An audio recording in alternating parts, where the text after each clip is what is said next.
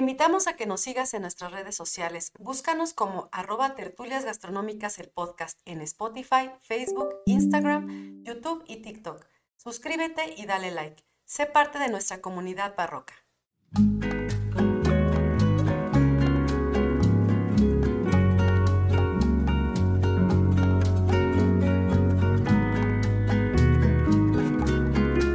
Hola a todos, bienvenidos a Tertulias Gastronómicas, un podcast donde platicamos de gastronomía, su entorno, significado, rituales, evolución y uno que otro chisme. Yo soy Viridiana Pantoja. Y yo soy Ingrid Milla. Y juntas nos echaremos una, tertulia gastronómica. Ay, amiga, ¿sabes qué he aprendido? Que tengo que hablar más lento, porque de repente me dejo ir así como... Y ahí es donde me trabo. Necesito tener más calma y hablar así, más pausado, como político, amiga como político en mañanera. Ay, no, qué horror.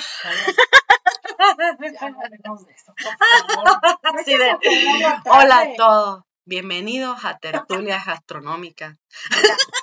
No me a perder el café, la tarde, ni la... Perdóname, amiga, es el calor, me derrito, por eso estoy diciendo estupideces. No, oye, parecemos horno. No, amiga, me siento como tamal en olla, este, así embutido, así pues tierra sí, más tamalitos así. Nos deja respirar, ¿no? no, no, amiga, no. O sea, sí, si esto va a ser la menopausia, mátenme ya, mátenme ya. no, sí, no, no, o sea, quiero así, pónganme en coma y este, y despiértenme cuando ya haya pasado la menopausia.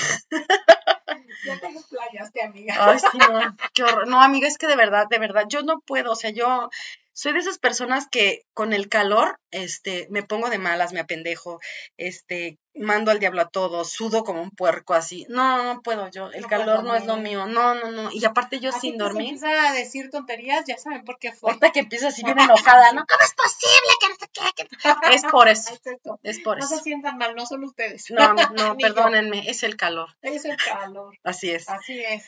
Y bueno, pues entonces, ¿cómo has estado, amiga, esta semana, aparte de derretirte por el calor? es, es tráfico, calor. Ah, sí, porque...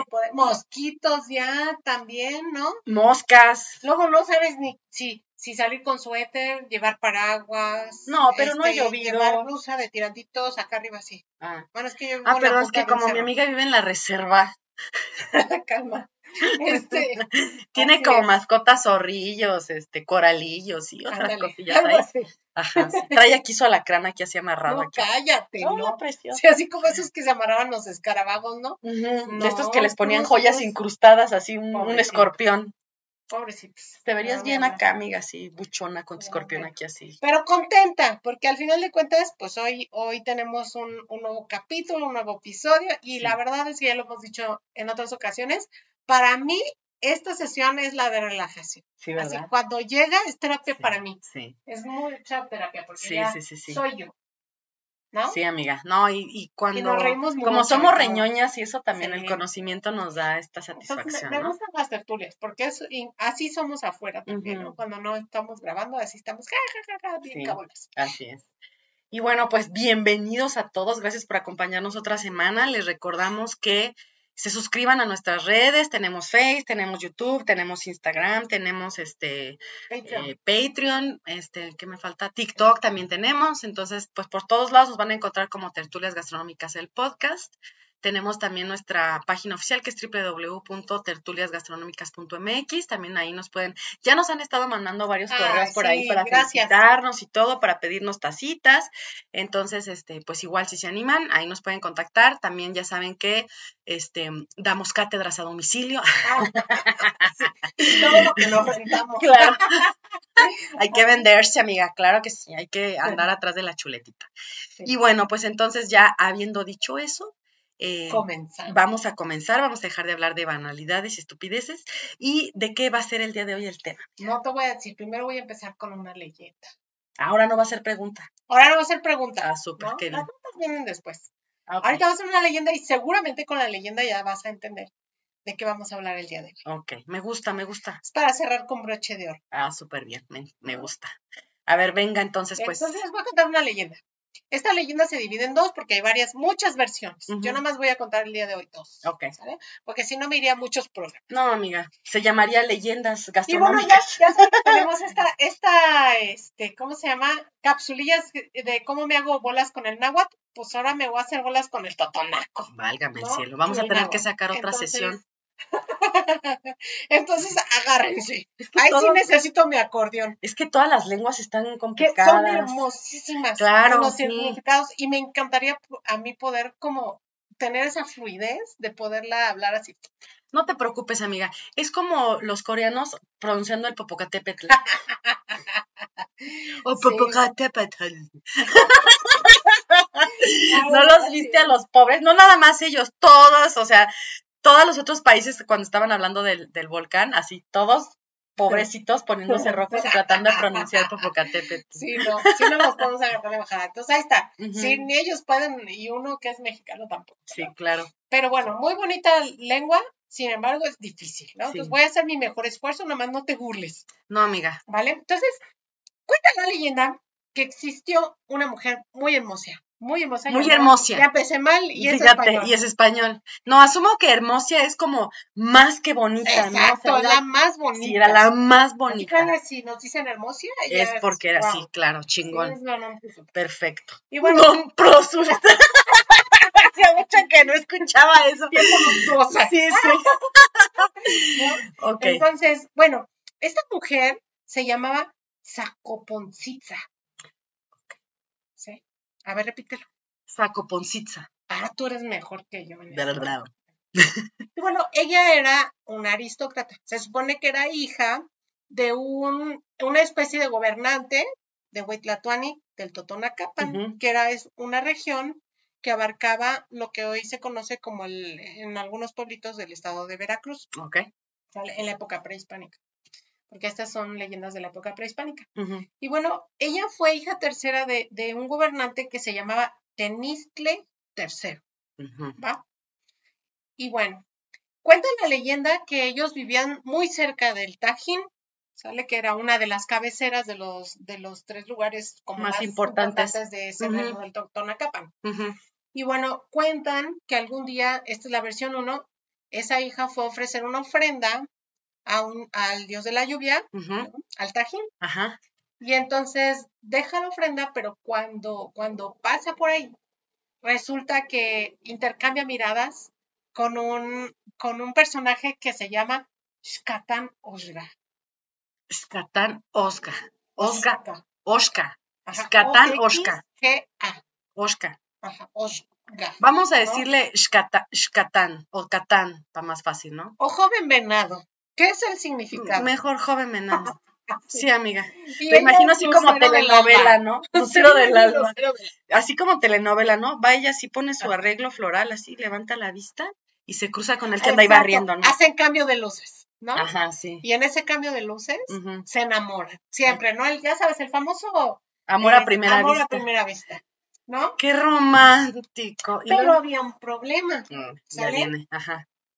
El joven venado era pobre, era, una- Ah. era un personaje eh, muy humilde que tenía, que vivía en una choza y que se dedicaba a ser agricultor y bueno, de lo que su tierra producía, eh, diario llevaba al mercado para hacer intercambios y de eso vivía, ¿no? Y acuérdate que ella es una, una aristócrata. No, pues cómo la van a dejar casarse con ese Entonces, literal como novela, como dijiste, ¿no? Sí, ¿Cómo, sí, sí, cómo va a así como María Isabel. prohibido, ¿no? Como María Isabel, pero al revés.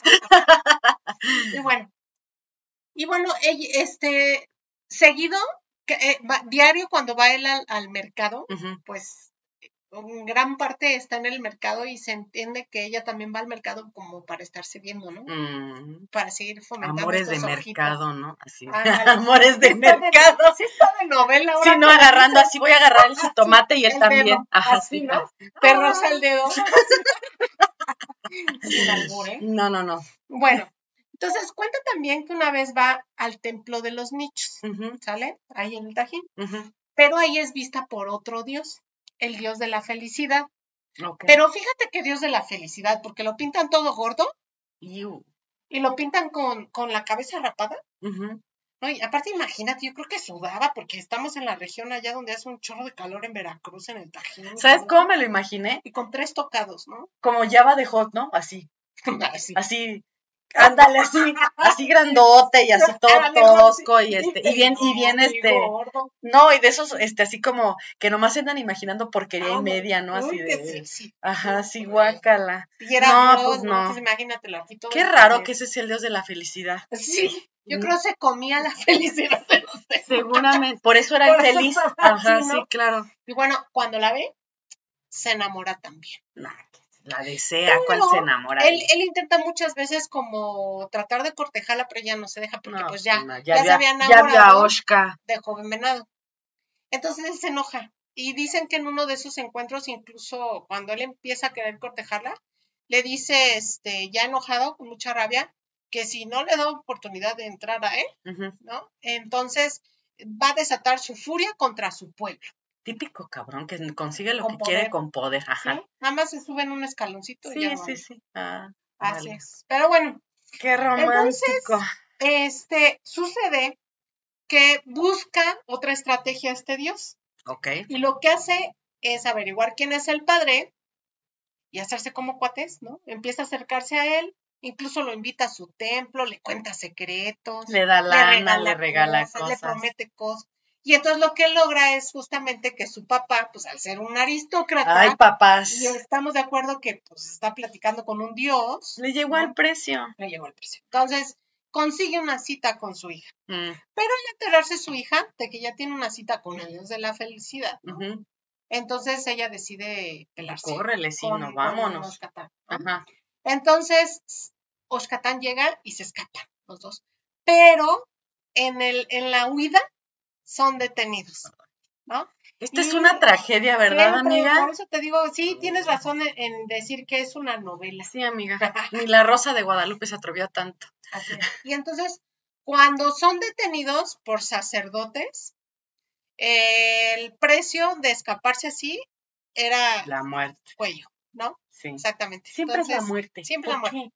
Entonces, pues así es, amiga, es el precio que hay que qué? pagar. Pero pinches gachos, sea, ¿qué les costaba, Sí. no? ¿Qué les costaba la muerte, Ay, se nos perdió, señor. Se corrió, se- ya no vimos para dónde se fueron. ¿Qué les costaba? Fíjate Esto es de la época prehispánica, ¿cómo sigue sucediendo? Sí, igual. Eso, es que de seguro ellos también, porque no tenían amor y como ellos tampoco los dejaban, Comentamos- pues me chingo también a Comentamos esto del valor del amor, pero cuando ya es en serio, ya no, No, porque no.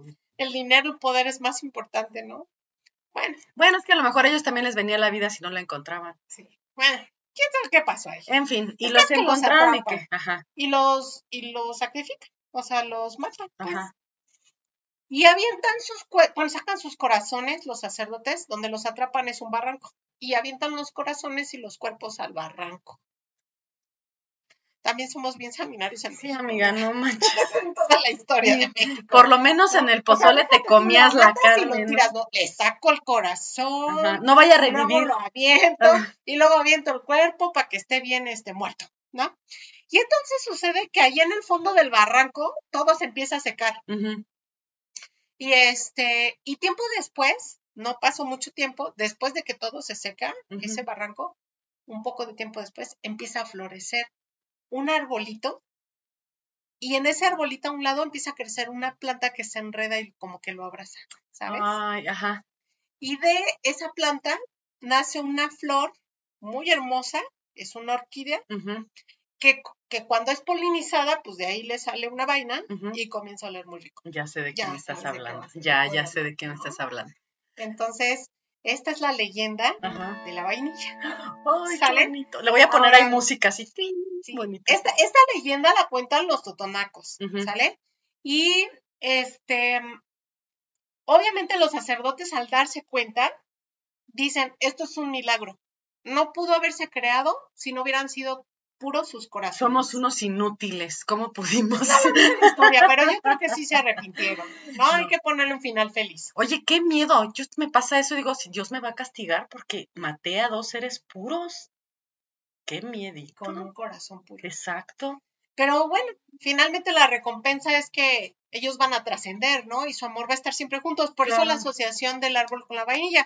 Porque una de las cosas que hay que saber es que la vainilla no crece sola, necesita hacer simbiosis con un Es un simbionte, Ajá, Exactamente. Necesita treparse. Y en el caso de esta, de esta orquídea en especial, es una planta que se enreda. Entonces está un soporte, por eso un árbol. Pero vean qué asociación tan... Tan, bonita, no, pero está súper bonita la leyenda. bonita. Entonces ahí te va la leyenda número dos, porque esta es la uno, ¿no? Ah, Así como la, versión, la versión en... ¿Cuál quieres oír? La uno, la dos o la tres? Así, es la versión mexicana y ahora va la chilena. no, y, y aquí ahí te va, ¿no? Esta segunda leyenda se encuentra en una placa en el pueblo de Papantla, ah, que por cierto tú lo sabes bien y les recordamos a nuestros amigos que nos escuchan, es un pueblo mágico eh, que se encuentra en Veracruz, que vale la pena visitar por muchos motivos, porque ahí están los voladores de, la UNESCO, exactamente, por la misma vainilla, por muchas cosas. Y porque es un pueblito mágico, Está ¿no? Hay muchas cosas que, que revisar y bueno, originalmente se dice que allí es donde fueron los primeros cultivos de vainilla. Vamos a hablar, ¿no? Porque hay algunas cosas así como que no sabemos bien. Como sí, sí, pero no, no. Sí, exactamente. Mucha gente se confunde, ¿no? Pues es la misma historia de los voladores de Papantla. No, no, no hay un documento que diga que son de Papantla específicamente. Y, ajá. Y, ahí se andan peleando quién, fue el primero. y por qué. Por qué se cuelgan, ajá, sí, sí, sí, ¿Por qué de cabeza? ¿Por qué, sí. ¿Por qué no del cuello?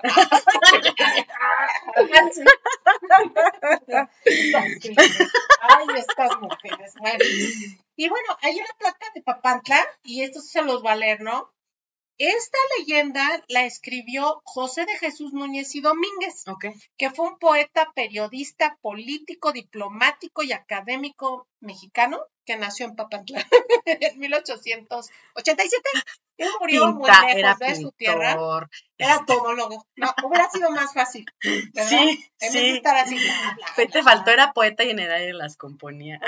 Que así nos presenten cuando ya después nos, nos muramos a sí, sí, sí, la maestra fue maestra y, y fue chef y fue... TikToker, influencer, este, pero también cocinaba, pero también bordaba, pero pintaba, pero le hacía la escultura, este, la mecánica, florista. Y, le entraba a su casa al quehacer, y así, ¿no? así todo. Lazaba vacas, todo le hacía. Jesús Núñez, que fue un todólogo, ¿no? Muere en Chile en 1959. Entonces, lejos de su tierra. Eh, entonces, en esta otra versión, él cuenta que Zacopón Cinza o Lucero del Alba fue consagrada por su belleza también y como ser parte de la aristocracia, a diferencia de estar como libre, en esta ocasión, en esta leyenda, ella fue consagrada para una diosa, para un mm, templo, a la diosa de la siembra, pan y alimentos. Y como iba a estar justamente consagrada para ella, esta diosa es Tonacayowa, ¿sale? Pues esas doncellas que ya estaban sirviendo en el templo jamás iban a poder hacer otra vida. Tenían que, ser vírgenes y seguir vírgenes. Ahí en el templo, ¿no? A, la consagración. Exactamente. Entonces, aquí cambia, ¿no? Y e, el estatus del joven, del joven venado, porque en esta versión era un príncipe, el príncipe ah, venado. Ya le dieron lana. El príncipe joven venado. Ya le dieron era aristócrata. Y cuando la ve en el templo se enamora igual. Prohibido también. Prohibido igual, prohibidísimo. Y se la roba. Mm. Y ella se deja. Y entonces se van, ¿no? Ajá. Pero un monstruo, este, los, como que los va deteniendo los va haciendo que vayan retrocediendo y los atrapan los sacerdotes y lo demás de la historia es, exactamente igual. Mm, pues no cambia mucho. ¿no? Ajá. Entonces, la que usted quiera quedarse, y hay muchas otras versiones, ¿no? Pues son bonitas. Porque al final de cuentas, qué increíble que el ser humano tenga esa habilidad de observar algo de los recursos de la naturaleza y poder crear toda una historia en torno a su nacimiento, ¿no? Como un regalo que nos es entregado de divinidades y ¿Te acuerdas que ¿Te acuerdas una, una película que vimos hace algún tiempo donde decía el, el, el que narraba que debe uno de tener la capacidad para darles el sabor a la, a la forma de contar que le tenías que meter esta como carnita, ¿no? O sea, que, que, la clave era que para contar historias tenías que adornarlas para que fueran interesantes y todo, pues una leyenda. Ajá. Y siempre asociadas, ¿no? Es a lo que digo. O sea, qué bonito es que asociemos esta naturaleza, en este caso esta orquídea, ¿no? Hermosísima, como un regalo de, de los mismos dioses, ¿no? Sí, claro. Eh, de un amor puro, de corazones, de una historia trágica que al final de cuentas sí se convierte en una leyenda, pero ahí está, y todavía está hoy, ¿no? Claro. Entonces, yo siempre me he maravillado por eso, por la, la, la sazón de las leyendas. Claro, sí. Barrocas. Al final de cuentas. Así es, barrocas, es correcto, sí. Siempre ahí este, poniéndole sazón a todo, ¿bien? Bueno, He de platicarles que la vainilla tiene mucho tiempo de conocerse. Sin embargo, hay muchos estudios, no lo suficientes, porque es, es una parte como muy nueva de lo que está, ha estado sucediendo de unos años para acá. Normalmente muchos de los estudios que se han hecho en temas de arqueología, ¿sale? Se han hecho a otras justamente culturas, no precisamente a la totonaca, no quiere decir que no existan, pero estaba hablando en temas de alimentación, no nada más de sus templos, de las matemáticas, de los códices, ¿no? de los murales. Es mucho más difícil llegar a estos temas de, de la alimentación.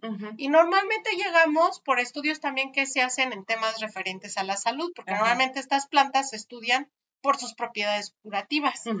¿No? Entonces, eso fue lo que pasó justamente con la vainilla y este acercamiento que ha habido en el tema de los estudiosos que ahorita la, están llevando, ¿no? Pero no son suficientes para poder comprobar todavía algo que están buscando, ¿sale? Porque ellos, una de las cosas que se ponen como premisa es que mucha gente se confunde porque dice, los mayas la conocían porque tenía un, tiene un nombre en maya, ¿no? El Sisivic. Por eso se llama así el título de la... De la del capítulo de, hoy, ¿no? Tenemos el Tlilxochitl, que está en náhuatl, y tenemos en Totonoca, que es el, el Shanat, ¿no? Entonces, si tú ves los tres, por cronología, pues estos tres aparecen en, en la época este, de Mesoamérica, ¿no? Que es previo a que llegue la colonia, pero recordemos que para su estudio Mesoamérica se divide también en, diferentes etapas, ¿no? Tenemos el preclásico, el clásico y el postclásico. Y si tú estudias todavía más a profundidad, en el preclásico encuentras los olmecas, en el clásico, bueno, de los olmecas ya cuando es la decadencia, se dispersan y empiezan a surgir nuevas culturas en torno a ella, ¿no? Entonces, hay una parte de, esa, de esos olmecas que se quedan en esa región justamente de Veracruz, ¿no? Y, y, esa es una de las partes interesantes, porque justamente ahí hay un tema que estudiar con, el, con relación a, lo que es la, vainilla, ¿no? Voy para allá. Pero sí quiero decirles que desde que estaban los olmecas, hay estudiosos que refieren que los olmecas ya la conocían, ¿sí? Que sí tenía, porque si, hay, porque si los olmecas no lo hubieran conocido como una planta especial o una flor en este caso especial, no hubieran dejado como herencia el aprendizaje de esa flor a las siguientes culturas. Entonces, estudiosos refieren que ya la conocían. Ajá. Y que a lo mejor la utilizaban. formaba parte sobre todo en temas probablemente de salud. Ah, Ahí inicia todo, ¿no? Y bueno, finalmente, pues si estamos hablando que los orígenes de la vainilla se polinizaba como cualquier otra flor, pero finalmente yo sé que es difícil, pero se hacía. Y en algún momento se descubrió por el olor, por el olfato, ese aroma tan maravilloso que tienen las, las vainas, que son un referente a nivel mundial, pues seguramente por eso se acercaron los seres humanos, ¿no? A buscar la planta. Lo que sí es un hecho es que hasta hoy, lo, hasta hoy, lo que se ha descubierto es que los primeros que la cultivaron fueron los totonacas. Entonces, En, la, en Mesoamérica, en el preclásico, insisto, este, ya los olmecas la conocían, pero no sabemos hasta dónde, ¿no? Se dice que probablemente por temas de salud. Cuando llega el clásico, que aparece la cultura teotihuacana, la maya y la totonaca, ¿no? En orden también cronológico, en algunos momentos se cruzan, en otros, este, no tanto. ¿ya? De hecho, los totonacas van a tener después, este, acercamiento con lo que son los mexicas, ¿no? Sí en temas de, la triple alianza y los tributos que se van a dar, que ahorita les voy a platicar. Pero este, en este momento, en el periodo clásico, Los teotihuacanos, por ejemplo, son los primeritos en este orden cronológico, hay un mural en donde ya se plasma el que hizo ¿no? Ok. o, el- o la planta de la vainilla. que Ajá. está ahí. Ajá. No hay más, o sea, no se sabe más. En Teotihuacán, En, Teotihuacán. en- en la ciudad de Teotihuacán. En la ciudad de Y nada más es ese. Sí, y solamente es lo que yo encontré que hay de vestigios de temas de la vainilla. Ok. Entonces quiere decir que los teotihuacanos también conocían la vainilla. A lo mejor se las llegaron a traer como parte de pago de tributo alguna ocasión y Puede les ser, gustó ¿no? el aroma. O a lo mejor por, por comercio, también puede ser, ¿no? Por el trueque, por a hacer mejor que no lo utilizaron mucho, sino que les gustó mucho, a lo mejor lo usaban Sí, como ornamento, no. Exactamente, como ofrenda Ajá. para alguna diosa de la fertilidad, no Un lo sé. perfumito, así me la restriego aquí. O salud, no lo sabemos. Lo único que sabemos es que está plasmada en un mural junto con otras flores, Ok, ¿sale? Entonces, los teotihuacanos también la conocían. ajá. Y luego vienen los mayas, ¿sale?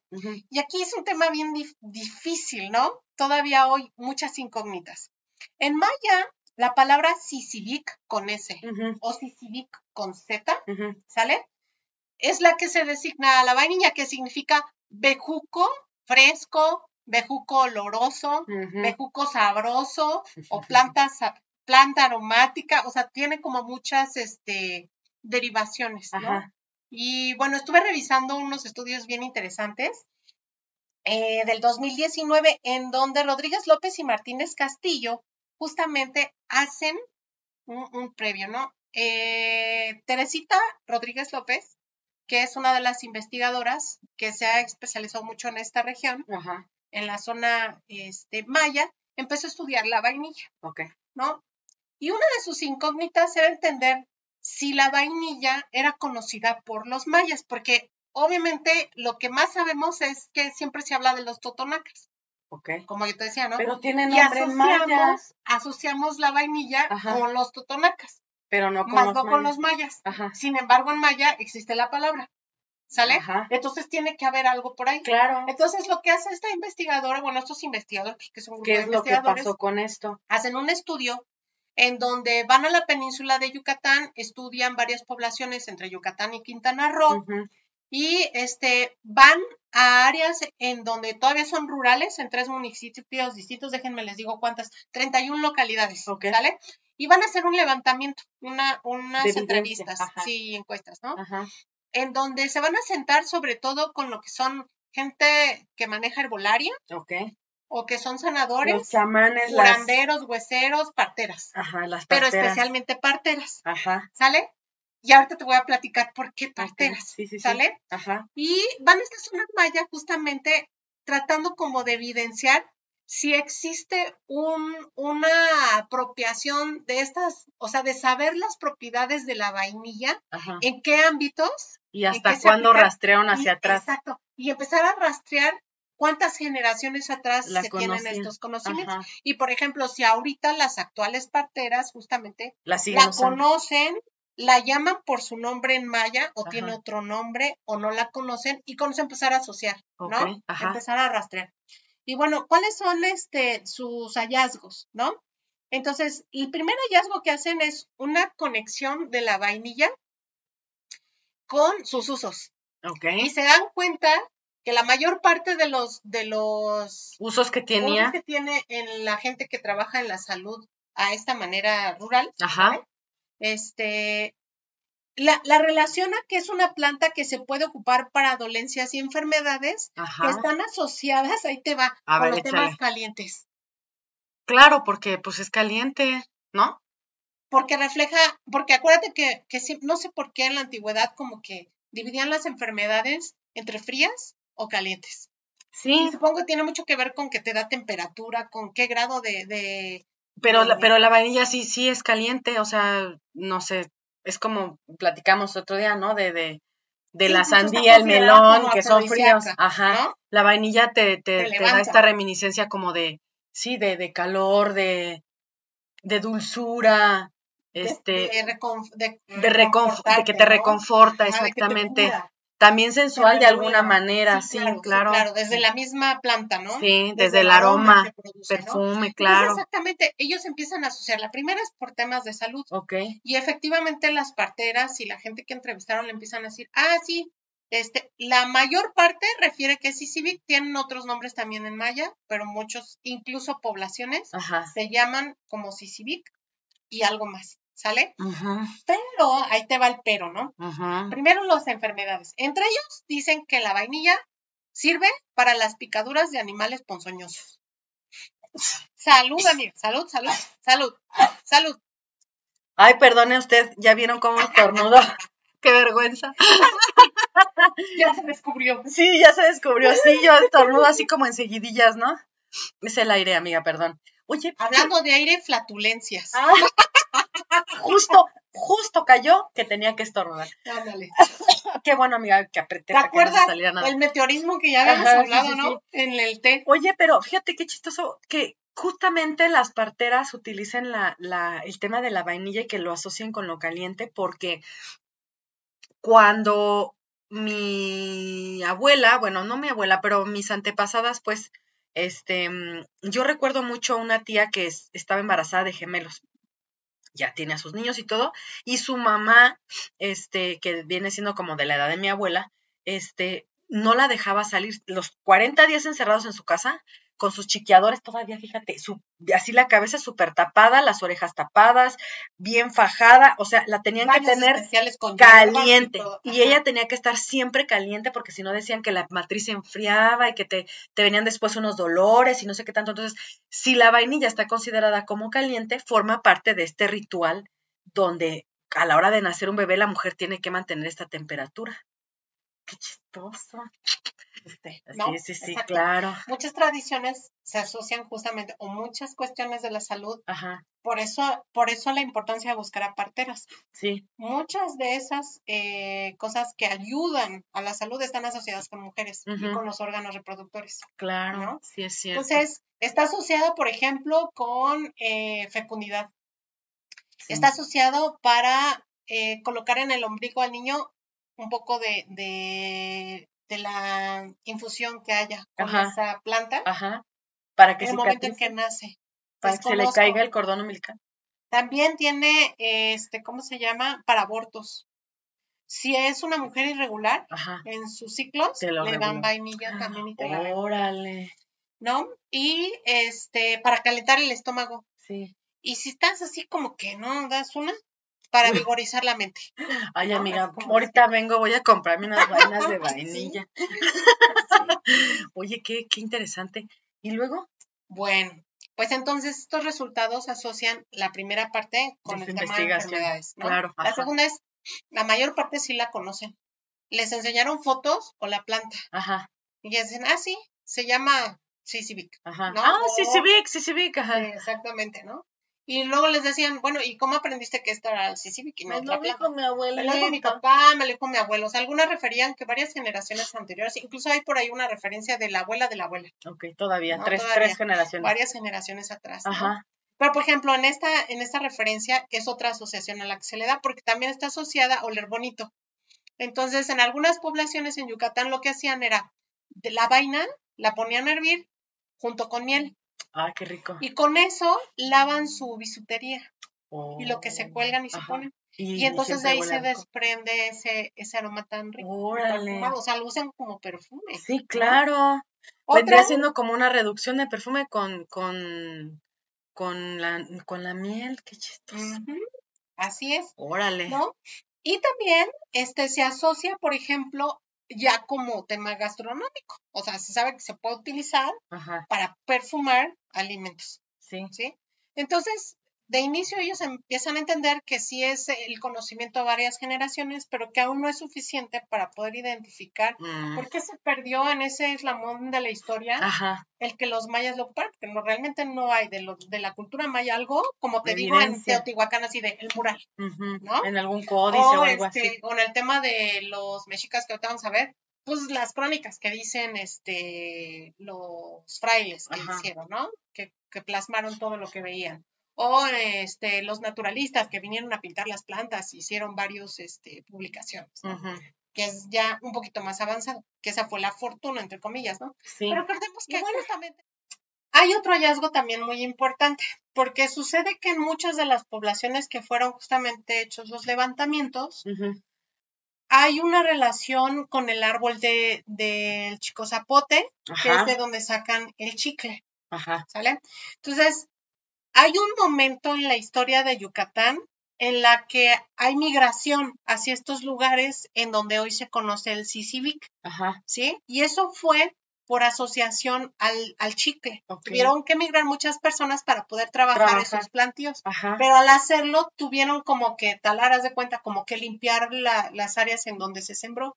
Y al limpiarlas, encontraban la, la planta y la ubicaban. Entonces, curiosamente, algunos refieren que, por ejemplo, se los dijo su abuelo, Ajá. pero el abuelo trabajó en la plantación de chicle Ah, o la extracción del chicle. Ajá. ¿sí? Por eso. hay como un tema ahí. Ajá. Y bueno, dicen que como ya eso ya no es tan, tan fuerte como sucedió en aquel momento, por fortuna la vainilla está empezando como a volver a crecer de manera silvestre, aunque refieren también que en realidad ellos no la siembran. O sea, ellos saben que está en el monte, en el cerro. Sí. Nada más es van a- raro van el que tiene su encontrarla. traspatio Ajá. una planta, es raro. Bueno, porque es difícil Entonces, de. Eso también es algo interesante como hallazgo, porque en cambio los totonacos, por eso se les atribuye a ellos el que las hayan cultivado, ¿no? porque ellos sí la cuidan y sí conocen todo el proceso y la tienen como en lugares especiales y saben que necesita un árbol para poder crecer Sí. y ya o la polinización, porque ya eso ya es más actual, ¿no? Ajá. Pero en esas referencias que se dan antiguas, las más antiguas son a los totonacos a los que se refiere justamente con ese esa posesión de ese conocimiento y de poderlas cultivar, Como de domesticación, pues. de domesticación. Ajá. Exactamente. Tan es así que en este poderío del Totonacapan, los mexicas, y en el caso de la Triple Alianza, Ajá. pedían tributo a ellos y a otras poblaciones cercanas para poder justamente este, enviar los, las dos plantas más importantes que se tenían en esta región, que es el cacao Y la vainilla. y la vainilla. Ajá. El cacao lo hablaremos en, en, En otro, en otro, ese es tema para otro episodio, claro. es. Este, y estoy pellizcando así a un amigo mío. que. Ajá. Hola, sí, Eli. Para que venga. Para que claro. venga Sí, a sí, platicarnos. Y ¿no? que se traiga por ahí una canasta con muchas No, hombre, viandas. es experto. No, que se traiga una canasta con viandas así para estar aquí degustando. Y bueno, este, entonces, seguimos, ahí te va. Voy a pasar de los mayas a los totonacas. Ahora sí, porque ya estamos hablando de A los ¿sale? totonacas, A los totonacas. de los mayas a los totonacas, no Sí. vas a pasar a. Ah, no, ya platicamos de ella, sí, sí. Sí, ya platicamos de los mayas y les dije que hasta el día de hoy no hay algo que nos diga que de los mayas ellos ya sabían cómo se cultivaba. O sea, sí conocían la planta, Pero no la Y domesticaron. probablemente conocían, por supuesto, sus usos en temas de, de salud, Ajá. también, al igual, porque ya viene la cadenita que les dije, Sí, los olmecas, los teotihuacanos y la región de- justamente de, de todo lo que es la parte de Veracruz. Ajá. y por supuesto tuvo que haber bajado hacia el sureste. Entonces, Claro. muy probablemente ya la conocían y ya lo usaban, por supuesto, está el nombre ahí, Ok. ¿sí? Sin embargo, no hay nada hasta el día de hoy que nos demuestre que ellos la cultivaron, Sí, o sea, ya la domesticaron. sí, ¿Sale? Entonces, bien, entonces el Totonacapan fue un, un reino eh, justamente en lo que es Veracruz. Totonacapan significa hombre de tierra caliente o donde hace calor, Mm, ¿sale? que, que, Y bueno, ellos nacieron en el, eh, bueno, más bien su auge fue en el periodo clásico ajá. y eh, los totonacas se, se llamaban a ellos mismos, ¿no? En esta, en esta región Ajá. se llamaba tutú o actutú naco, Sí, ya. que significa Bueno. número tres, Ajá. tutú, Ajá. ¿sale? Y naku, que significa corazón. Entonces, no No, no, no, no, no, no, no, no, no, claro que no. Entonces significa tres corazones. Ah, ok. Los estudiosos dicen que se refiere probablemente a los tres lugares más importantes del Totonacapan, Ujú. los- las tres ciudades más importantes, que eran Sí. el Tajín, Zempoala y el Castillo de Teayo. Por eso tres corazones, Sí. ¿sale? En algún momento también de su historia, pues ya llegan los mexicas, Mm, ¿sí? En este posclásico. Y este, pues los hacen pertenecer, aunque no quisieran, a la. a Los la hacen pero pomada, exactamente. sí. Y obviamente, este, les exigen tributo. Claro. Y por supuesto, este tributo, como yo les decía, va a ser a través de Tlilxochitl, y también de, de cacao. De cacao. Hay un momento bien interesante, fíjate que encontré, que está escrito en la historia de las Indias de la Nueva España que escribió Fray Diego Durán, en donde ilustra que Moctezuma y, Wilcam, y Wilcamina y el Wilcamina Hablo con Tlacaelel, sí. ¿salen? Era como uno de los encargados de lo que eran los jardines botánicos desde entonces, que había varios esparcidos en varias partes del centro de México. Una de las cosas que más adoraban los, la gente prehispánica, especialmente, bueno, siempre, ¿no? En todo el Mesoamérica. Este, y que se van a dar cuenta los cronistas son las flores. Sí. Las amaban. Entonces, parte de las ofrendas también eran las flores. O sea, no solamente eran productos que, con los que se vestían o productos con los que comían, ¿no? También era la cuestión de las flores, que eran muy importantes, porque incluso había hasta una deidad, Xochipilli, sí. Eh, que se refiere precisamente a, las flores. A las flores, ajá. Este, entonces, él indica que Moctezuma platica con Tlacaelel y le dice, oye, quiero tener la vainilla, o sea, el tlisochil, aquí. Sí. Aquí en el centro México. O sea, no quiero tener que depender desde Veracruz, desde las tierras de Veracruz, para poder tener. O sea, quería cultivarla ahí. Quería tenerlas ahí. Primero por el respeto a las flores. Claro. Y porque. No, pero si la tienes ahí, imagínate del conocimiento y salud herbolaria. Pero aparte, imagínate, si, si había jardines y todo, qué padre que tú andas caminando y que todo eso huele a vainilla. Y, leí, leí que en estos jardines pues había pasillos estratégicamente puestos para que pudieran caminar entre las plantas, poderlas observar, poderlas manipular y también para regarlas. Y crear sistemas de irrigación super modernos, ajá. Como Nezahualcóyotl, sí. son, son también cosas que, que se leen bien interesantes, aparte de poeta, ¿no? Ajá. Entonces, este, eh, Tlacael le dice que sí, que van a... Sí, señor, este, señor. Sí, señor, lo que usted diga. Y manda a traer los ejemplares de uno de, vainilla y otro de, cacao, Ajá. con justamente uno de los gobernantes allá. Y pues él pensó que tal vez no se lo iban a entregar tan fácil porque es un tesoro al final de cuentas, aunque se dice en las crónicas que ya la habían robado antes y que ya la habían sembrado incluso en Huastepec, ¿sale? Pero las quería tener en Texcoco y en otros jardines.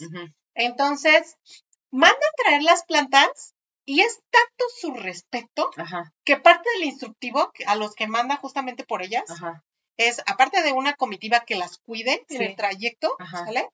es este que la saquen con todo y tierra. Para que no se, para que no se de la tierra de allá. O sea, vienen, y ahí vienen toda la comitiva cargando las plantas y rápido porque se seca. Sí, claro. Y venían cubriéndolas para que no les diera el sol directo. Y ya sabes. Toda una odisea, sí. Se dice que uno de los gobernantes en, en Alguien la regó, segurito. Se dice que él no creo que, no creo que, que las puedan allá, ajá. Las, logren este hacer crecer allá. Ajá, exactamente. Ajá. Y, pues, toman. Llegan al jardín botánico y de las primeras cosas que empiezan a hacer, pues son sacrificios, amiga. Para que no se No cuerpos enteros, pero lo que hacen justamente las personas alrededor de ese aprendizaje y de ese cuidado de las plantas es picarse las orejas y con la sangre salpicarla de las plantas y lo hacían seguido, ¿no? Y hacían una especie como de tributo con gente para que todo el mundo viera, ¿no? Y alrededor de la planta le colocaban flores. Qué bonito, ¿no? Pues en, en este, como ofrenda. Y de inciensos y de cosas que para ellos eran valiosos y se los ofrecían a las plantas. Y entonces los, los sacerdotes decían, va a crecer y va a pegar y tan va a pegar porque le estamos dando lo más rico que hay en nuestras tierras. Como, que me llamo Juan. Así es. y por eso me saco sangre. Ajá. ¿Qué tema tenían nuestros antepasados con la sangre? Las crónicas, sí, dicen las crónicas que las plantas se dieron. Se dieron. Y, no solamente se dieron, que tres años después, porque es lo que te dicen desde que te venden la, la planta, la orquídea, te dicen que eh, la orquídea tarda tres años como en asentarse y decir, ah, sí, soy de aquí. y a partir de entonces salen las flores. Aquí tengo mi certificado de que soy de México, sí, claro que Eso, exacto. Y a partir de ella salen las flores. Ajá. Entonces. Pero la vaina tampoco no sale luego, luego. El gobernante de Puebla estaba bien celoso porque dicen las crónicas que no solamente no se dieron las flores, sino que se daban mejor que en su tierra, ¿no? Y estaba bien celosa así de cómo, ¿cómo puede ser, no? Si son de aquí. Sí. Pero bueno, yo, yo, le, yo le voy a que las cuidaron con mucho cariño. Buscaron, pero también- buscaron la manera de fertilizarlas, de cuidarlas, de ponerles el agua Adecuada. especial, ¿no? Pero aparte, sí también, pues es que todo, todo México, este, sobre todo la parte de Mesoamérica, era súper, este, mm, la tierra era muy fértil, bueno es, bueno, ahorita no sé qué tanto ya en algunas partes, pero estamos ya muy áridos en algunos estados, pero lo que se, lo que fuera se daba. Exacto. Y bueno, los totonacas no solamente la llamaban Shanat, Ajá. también la llamaban Kashi Shanat. Casi sin querer, Casi sin dices tú, querer, casi sí. sin querer. Casi sin querer. Y esa era que como una falsa vainilla. Significa flor recóndita. Y eso te recuerda que la floración es, es un proceso raro que hay que cuidar mucho porque no todas las flores se polinizan tan fácil ni naturalmente. Esa siento que es como la, es como la chava inalcanzable, ¿no? O sea, a la que invitas, invitas a cenar, este, la llevas a viajes, le compras, le compras anillos, bolsas, zapatos, y todavía no te da el sí. Déjate el chino. No, o sea, el, sí, mano. el sí es, es que estoy hablando ya de, de, del acto, ¿no? O sea, y no te lo va a dar hasta que de plano sí ya este, le pidas matrimonio y se casen allá en Milán y la chingada. ¿Qué te digo? Ah, sí, ajá, exactito. Bueno, Teresita Rodríguez López, que es la, la investigadora que te platico que ha hecho varios estudios en torno a lo que es la vainilla Ajá. y que hablé de, de eso en la sección maya, Sí, ¿sale? Habla también de que el cultivo de la vainilla se le asocia a los totonacas, ajá. porque ellos sí ya tienen ese conocimiento de muchas generaciones, ¿no? De hasta se han ido ahora sí lo más atrás posible. ujú, ¿sale? Y este, ella también descubrió, platicando con la gente y realizando las investigaciones, que este, la flor y la polinización de la flor se asocia a las abejas. Ajá, que las por meliponas. cierto, ajá, hay unas abejas especiales en la, en la En la península de fronteriza Yucatán que se llaman Las meniponas. meliponas en esa región, que no tienen aguijón. No, por eso se llaman así, porque no tienen aguijón. Y ve, curiosamente en el otro estudio coincide, ¿no? Ajá. Esta cuestión de que la miel de abeja melipona se mezcle con la vainilla, se haga una infusión Ajá. y con eso mojen la bisutería Ok. para podérsela colgar Ah. y, y de ahí este Y ahí viene, sí. huele rico, ¿no? Entonces se, se cruzan como muchas cosas. Entonces, este, ahí nos damos cuenta que, que hay, un, hay un tema como de simbiosis. Ella empieza a estudiar un poquito más y después se da cuenta que también en los lugares en donde ya se cultiva, o sea, donde ya hay esta tradición de la domesticación de la planta con los tonacas, ella descubre que hay micorrizas, ¿sale? Las micorrizas son un sistema, digamos, en donde conviven muchas plantas y donde, donde convive también el reino fungi. Ajá. Entonces son hongos y raíces que cohabitan y que se van como ayudando unas a otras. Ajá. Ay, mi perro, mi bestia. Perdonen ustedes. Sí, lo siento. Copy ven, para que lo conozcan ahora el otro. Copy ven. Y, Y- entonces es como una especie de, de la milpa, pero de la Ah, parte de Yucatán. Para, para allá Sí. justamente. Ok. Ven, mira, para que te conozcan.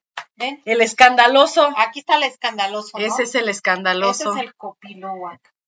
Sí. Así es. Ese es, es, no sabemos, bueno, pero se parece mucho a la raza que es oriunda de aquí, de este, Sí, del los estado. perros que son este, nativos de aquí. Nati- es, un nat- de los lobos. es un nativo, Don Copi. Y ya está grande, vean sus, sus, Sí, sus, ya, este, mi sus canas, porque ya es, es Don Copi. Ya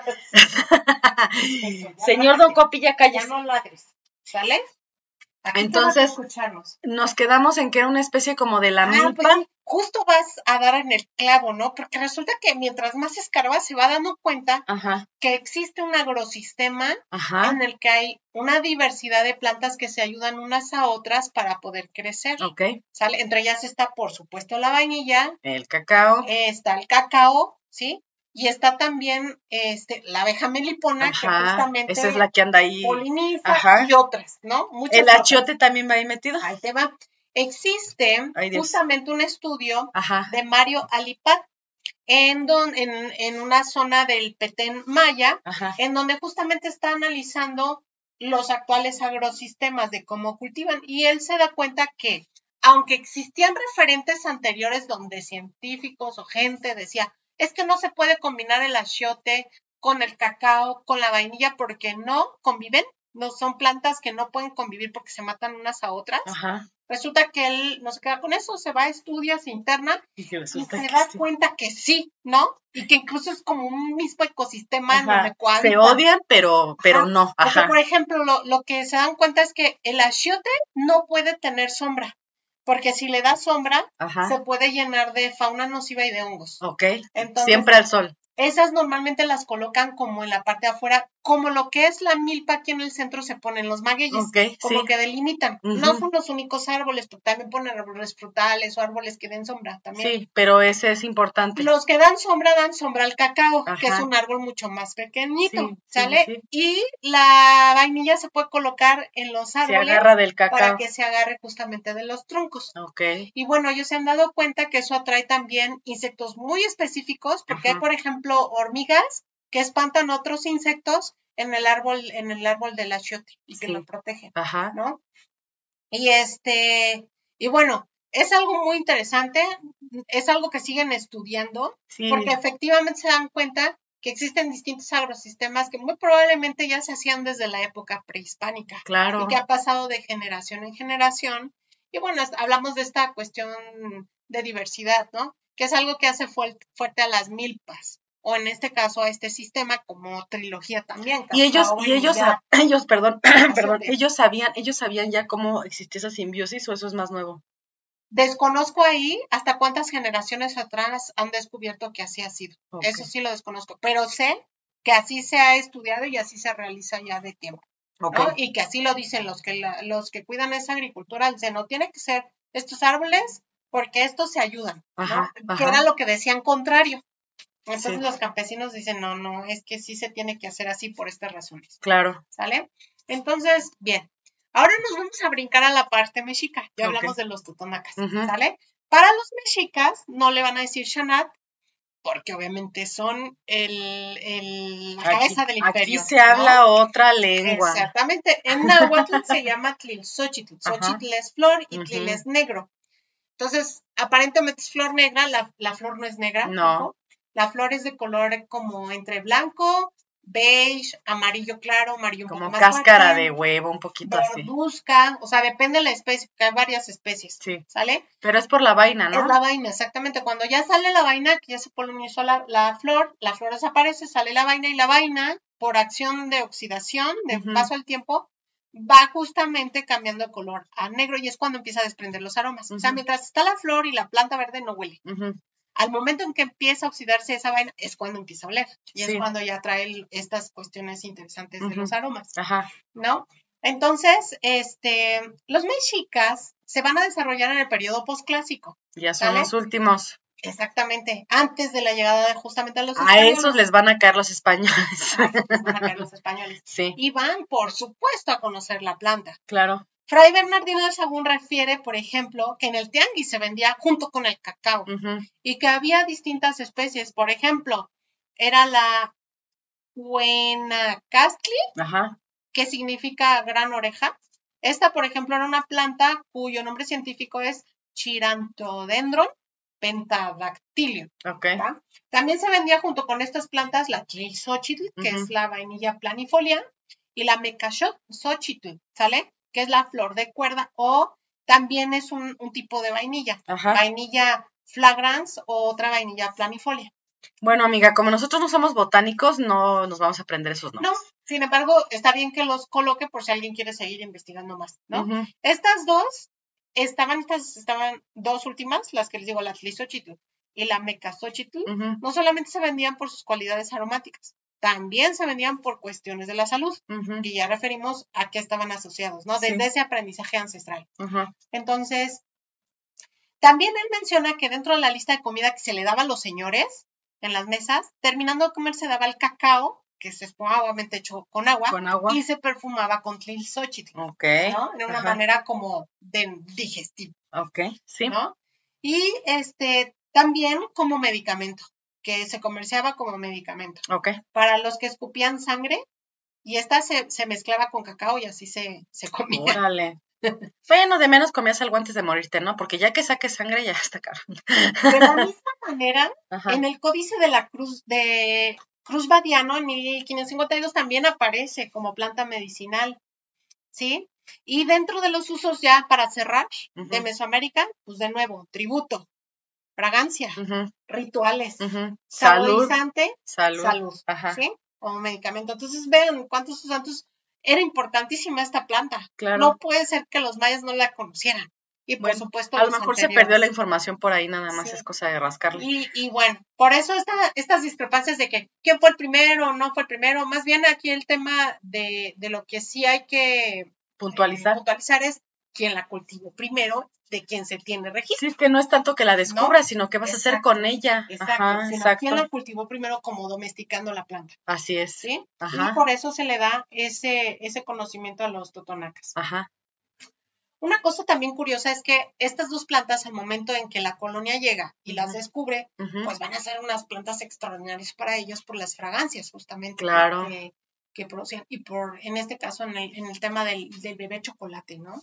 Que les encantó y la mezcla de ambas fue magnífica. Y bueno, ya cuando ellos llegan con la leche, hacen el cambio del agua por la leche, le agregan y es todavía más rico. Es todavía mucho más rico, ¿no?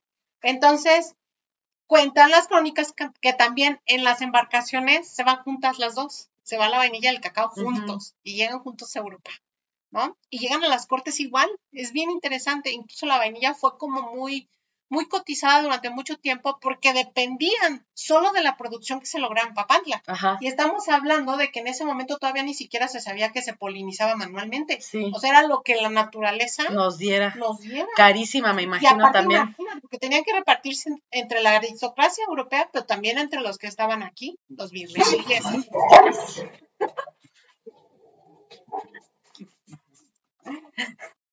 ¿Ya? Después del susto. No manches. Sí, tráiganme por favor algo porque me va a dar mis bestias ladraron muy fuerte. No, lo pondremos me va a dar el tramafata, amiga. No manches, te pasas. Sí, casi pega el techo. No, es que estaba yo aquí en la concentrancia y de repente eso dije, ya es el apocalipsis. No, y luego, como yo vengo de Michoacán, amiga, antes no me tiré al pinche piso, güey. Así, tú! Bueno, así la balacera, amiga, métete abajo de la mesa. Vamos a, vamos a continuar. Ajá. Y justamente es en la época colonial cuando por fin comienza a haber ya por escrito las primeras referencias de quienes lo cultivaron primero. Entonces, finalmente por eso sucede así. Entonces, la palabra ya vainilla la que conocemos actualmente. Es una deformación. sí, no, pues ya es completamente el, nombre que se le dio en español. los españoles. Sí. Sí, porque para ellos fue muy difícil, pues imagínense, si Shanat no pudieron decir, menos Xochitl, ¿no? es que sí, sí me los imagino así de, joder, ¿Qué dijiste? Hostia, ¿qué dijisteis? ¿Cómo dijisteis que se llama? No, no, no, no, es a ver, traer de, traer de esa vaina, ¿no? Así ah, exacto. Ajá. Entonces, cuando ellos se dan cuenta que es una vaina, les gustó tanto que la, llaman en diminutivo. Sí. Y por eso la llaman vainilla. Ajá. Así como, así Dulce vainilla. Exactamente. ¿No? Y entonces, de ahí se queda ese nombre. Sí. ¿Vale? Y este, ellos identifican que el conocimiento lo tienen los indígenas y va a quedar así. Pero son ellos los que van a administrar el recurso. Nada, pendejo. Van a empezar a mandar justamente. Y llega un momento, fíjate, bien interesante, porque se dan cuenta que hay negocio. Claro, pero por supuesto. Y bien, bien listos y colmilludos, pero les va a venir por atrás, ¿eh? Ahí te va. ¿Cómo se llama? El tiro por la culata. El tiro por la culata, sí. Resulta que busca la manera de hacer polvo de vainilla, de pulverizarla, secarla, pulverizarla, ¿sale? Sí. Y mezclarla con cocoa. Para que ya se haga así en, polvo, en polvo, en polvo, chocomil. Ahora sí que dejad de decir estupideces. Este, ajá, sí, sí, sí. O sea, ya bien, bien chingón, ¿no? Así de aquí está el sobrecito y es el cacao con la vainilla. Nomás agregue agua o leche a, a según.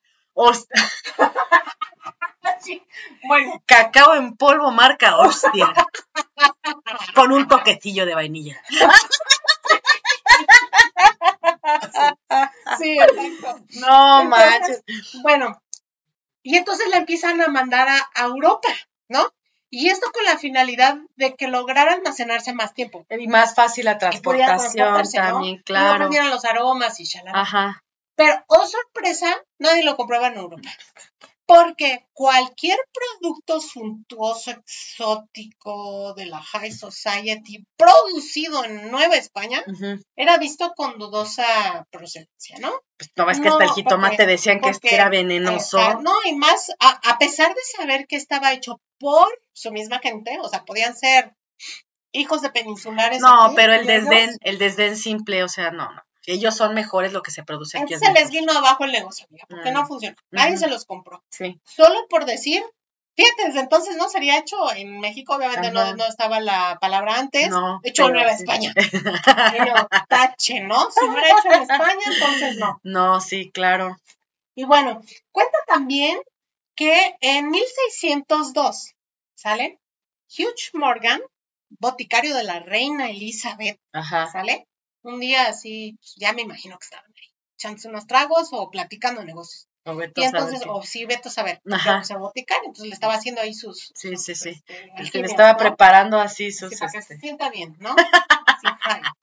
Entonces, este, le dice que por qué no destilaban la vainilla mm, para poder sacar una esencia de Mm, vainilla y poderla utilizar como un saborizante. Sí. Y Y, órale. empresa lo hace. Ajá. Y desde entonces, gran negocio, Claro, porque hasta para el perfume se fue eso. claro. De hecho, si mal no recuerdo, por lo menos más de, yo creo que está por ahí del 60% de, de su cultivo se asocia justamente con los temas de Sí, es que dentro del el de corazón de los perfumes, muchos tienen toques de vainilla. Claro, muchos. Claro que sí. Y bueno, los franceses arriban en Veracruz en 1840 ujú, y traen con ellos ya un adelanto tecnológico en la producción de vainilla. Porque él hace un descubrimiento, un belga que se llama Charles Morin, ujú. y descubre él que se puede polinizar la vainilla de manera manual. Ok. Lo, lo aprenden los Ese- franceses. Ajá, De por sí los franceses ya se habían llevado la planta. Te Sí. digo que ya las habían llevado a Europa. ajá. Y ellos como locos en todos los rincones del Tratando planeta de donde llegaron cómo. sus descubrimientos y la plantaban y la plantaban y la plantaban igual el cacao, ¿no? Así. Y no se daba y no se daba y no se daba, ¿no? Y es justamente en estas regiones con climas muy parecidos, como lo que son este África en el sur, Madagascar, la isla de Reunión, las Polinesias francesas, Sí. donde se da extraordinariamente.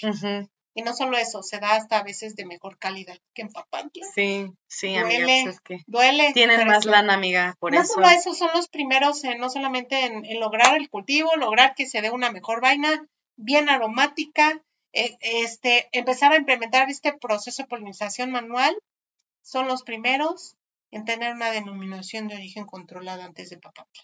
Pues es que, amiga, Y tristemente, hoy en muchas partes del mundo ni siquiera saben que la vainilla es de origen mexicano. y el cacao son mexicanos. Así que, sentámonos orgullosos, mexicanos, de todos los productos que hemos regalado al mundo, porque fueron un regalo, porque esto no se puede llamar de otra manera. Mm, Imagínense usted que sería hoy la repostería internacional, la que quiera, Sin la donde vainilla, quiera, sí. sin estos dos productos. La perfumería también, No también tiene chocolate, también tiene toques de claro. chocolate, de cacao, de vainilla. Ajá. Pues un regalo no fue, fue una pinche saqueada, pero en fin, vamos a decirle regalo. Sí, claro. Así Bueno. como de que tengan para que no. Pero, Oye, pero, un intercambio también. pero entonces qué qué chistoso, ¿no? Que un belga haya sido haya sido haya sido, haya sido lo que haya sido. haya sido lo que haya sido. No, que, que un belga ahora sí que le llegó al este le llegó al precio a la vainilla para que se pudiera polinizar. Qué ¿Eh? interesante, ¿no? La verdad Es que le habló muy bonito, amiga. Oye, y afuera de ellos, Le habló muy bonito y, seguramente. y le enseñó pues que sí había, que sí era belga. Y bueno, ahí les va. En donde se empezaron a dar muy bien la- las, los sembradíos de vainilla. Ujú, ujú. Java, Madagascar, Indonesia, Tahití y Puerto Rico. Claro, pues son otros, lugares súper este, húmedos, con ¿sabe? calor, con muchas lluvias, ajá. Entonces, antes de esto, el único productor, como yo les decía, fue Papantla. Ujú, Después de esto, se abre el mundo. ujú. Súmenle la polinización manual. Y luego el tema de hacer los extractos. Y ya valió Sí, la no. cuestión de la producción nacional. Es que te digo, o sea, le Sí. invirtieron mucha lana, cosa que aquí nunca se hizo. Y bueno, pues uno de los grandes adelantos del, del mundo fue poder sintetizar la molécula de vainilla a partir de otros productos que no fueran vainilla. Para hacerla artificial. Exactamente, para hacerla artificial, Mm, que no es tan recomendable, ¿no? Porque No. pues, no es natural. Ni, ni Sin tiene el mismo sabor ni nada, pero bueno. Que ayuda a la accesibilidad de otras culturas que no tienen esa posibilidad de tener la vaina, pero que gustan de ese aroma. Sí, pero pues no es igual. Pero no es lo mismo, ¿sale? Sí, pues, claro. Y eso desgraciadamente abarató también el producto al Sí. tener un comp- competidor así, ¿no? Sí, claro. Entonces ahí la recomendación es, Si pues, mejor puede. compren la vainilla natural. si Pero está Si no bien les da- yo lo sé, de hecho es la segunda más cara del mundo, ¿no? Sí. Después del azafrán, antes Sí. del cardamomo. Sí. Ese esos son los datos curiosos. Ajá. Entonces ahí te va, para terminar, Venga. ya vi que estás viendo tu reloj. Sí, amiga, ya estamos, ya estamos por la hora. ¿Sí? Entonces, existen 110 especies del grupo de orquídeas trepadoras del género Vanilla Plum. Ajá. De esas 15 hay en México. ujú, Dentro de ellas, cuatro en Yucatán. Ok. Las más importantes en el tema de, de la especie es Vanilla planifolia andrews, de Oh. donde sacamos la mayor producción. La vainilla es una de las especies más caras del mundo, ya lo comenté. Sí. El azafrán está primero y el cardamomo después de ella. Ajá. El azafrán anda aproximadamente en 7 mil, este, no, en 159 mil pesos el, El kilo. Por eso nos los venden en gramos. El azafrán real, ¿eh? El denominación de origen, no, no. No, o sea, lo, No lo el de- encuentras, ahí, ahí te el va, lo encuentras en el súper en una cajita así, transparente. Micro, bien bonita de Sí, una cajita muy De como de, como de, hasta pareciera que a- adentro trae una joya, ¿no? Así muy bonita. ajá. Y Como trae, si fuera un anillo, imagínate, si Ándale. un matrimonio. y trae, no les miento, tres pelos, Y con tres eso. hebras. Sí, no neta, son como cinco hebritas, así, así. Y eso te cuesta casi 800 pesos o más, ¿no? Una, casi mil. Y son, no les miento, como cuatro hebritas. Mejor ocupas. Por eso, por eso el Pero- tema de las, de las sustituciones, ¿no? Digo que ese va a ser otro tema también del azafrán, ¿no? Que vamos a platicar. Pero con esas tres hebritas o cuatro, Haces tu paella. pero una paella para 20 Claro. personas. O sea, es una cosa tan bonita y tan maravillosa como el pistilo de una flor Puede lograr eso. puede lograr ese aroma, ese color y ese sabor. ¿Estoy bien, amiga? Y esos colores, sí. Exactamente. Sí, sí. Muy Así bien. es. Así es. Entonces, fíjense, mientras que está la vainilla y oscila, ¿no? Porque diario cambian los precios. Claro, dependiendo de la demanda. esté la- la- el tema del clima también, cuánta producción hayan logrado. Todo está estandarizado, ¿no? Si la vaina creció menos, no se mete a los de primera calidad, se ocupa para otras cosas. De hecho, en Papantla, uno de los también temas interesantes o datos curiosos es que allí todas esas vainillas no se tiran. Con eso se hace extracto natural, ¿no? se destila, o se hacen artesanías. Ajá. O se usa para la gastronomía también. formas, Se hacen aretes, bisuterías y, y huele delicioso. Y me recuerda mucho a este estudio, ¿no? Que te decía de, este, hagamos ese intento Sí. de hervir nuestras joyas en- una infusión con miel y vainilla Y a ver qué tal. y a ver qué tal, ¿no? Está interesante, Sí, sí. así es. Una tercera parte de la vainilla se aprovecha, ah, era lo que, de lo que Ajá. hablábamos, una tercera Sí. parte. Ya hablamos entonces, Ajá. 30%, 33.3 se va para los perfumes. El, eh, a partir del 2020, esto es súper interesante, ¿no? El Día Nacional de la Vainilla es el 16 de diciembre, Ándale, en pues. México. Ok. Y en Estados Unidos se celebra el 23 de julio el Día Nacional del helado de vainilla. Ok. Hay que comer ese día helado de vainilla. Sí, amiga. Y los principales productores, desgraciadamente, no, ya no son México. No. Está China, Madagascar e Indonesia. La planta tarda tres años en florecer. Sí, sí, sí, ya se aclimató. Sí. La flor dura un día. Solamente, entonces solamente tienes un día para polinizarla. No manches. La O sea, está polinización se realiza de manera ¿eh? manual. Sí, claro. La vainilla mexicana obtuvo su denominación de origen en el 2009 para 19 municipios de Puebla y para 20 municipios de Veracruz. Y hasta aquí mi reporte. Qué, qué estupidez. Ay, como digo de repente en el TikTok, no. Qué estupidez. ¿Cómo es posible? Eh, yo creo que ahí deberíamos nosotros de, de, de tratar de, de, de entrarle, no, de, entrarle a la, a la competencia con esos países. Yo creo que la de nosotros sería mil veces mejor porque nuestra tierra es Pues, vasta y llena Si de... es originaria de aquí, tendría todo para competir, por Claro. supuesto. Y daría mucho trabajo a, a muchas Por eso me da coraje a veces Aparte, porque... es de platicarte. Ay. Hablamos ahorita de Veracruz con la denominación de origen y de Puebla, pero no son los únicos estados que la producen. No, Hasta es que te digo está que- produciendo.